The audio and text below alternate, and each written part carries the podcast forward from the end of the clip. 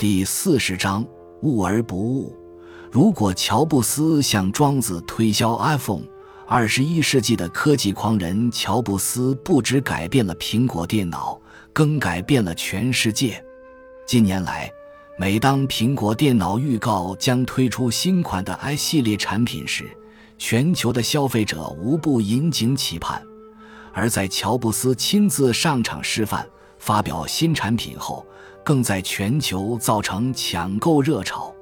在乔布斯的带领下，好还要更好，快还要更快，几乎已成为全球苹果迷的共同信仰。每个人手上都拥有好几款的 i 系列产品。乔布斯不幸英年早逝。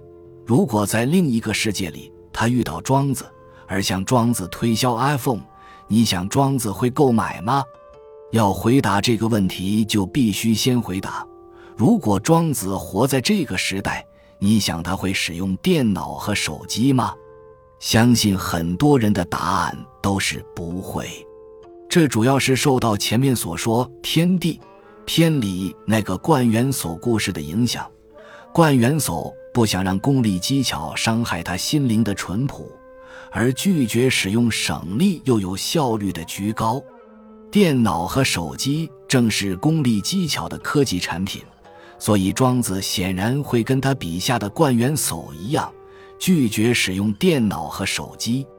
但除非你什么工艺或科技产品都不用，否则只想用井与瓮、汽车与电灯，却排斥、拒绝使用菊高、电脑与手机，不仅让人怀疑是固步自封，无法接受新事物，而且将自己惯用的科技产品视为自然真朴。新发明而自己不会用，不想学怎么用的科技产品就是机是机心，如此喜怒为用，厚彼薄此，更违背了庄子齐物论的核心思想。要想了解庄子对电脑、手机、iPhone 的可能看法，也许我们要厘清一个更基本的问题：庄子对人与物关系的看法。拥有众多物品的人，不可以被物品意识。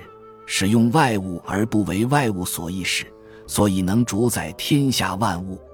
明白了，能主宰外物的人本身就不是物，岂只是能治理天下百姓而已啊！这样的人能往来于天地四方，神游于整个世界，独来独往，无拘无束，可称为独有。拥有万物而又超脱于万物，特立独行。便是无上的尊贵。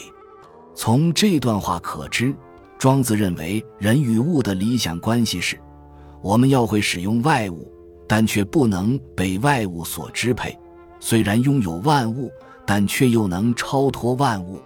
任何人都无法摒弃科技产品，关键在于你的选择。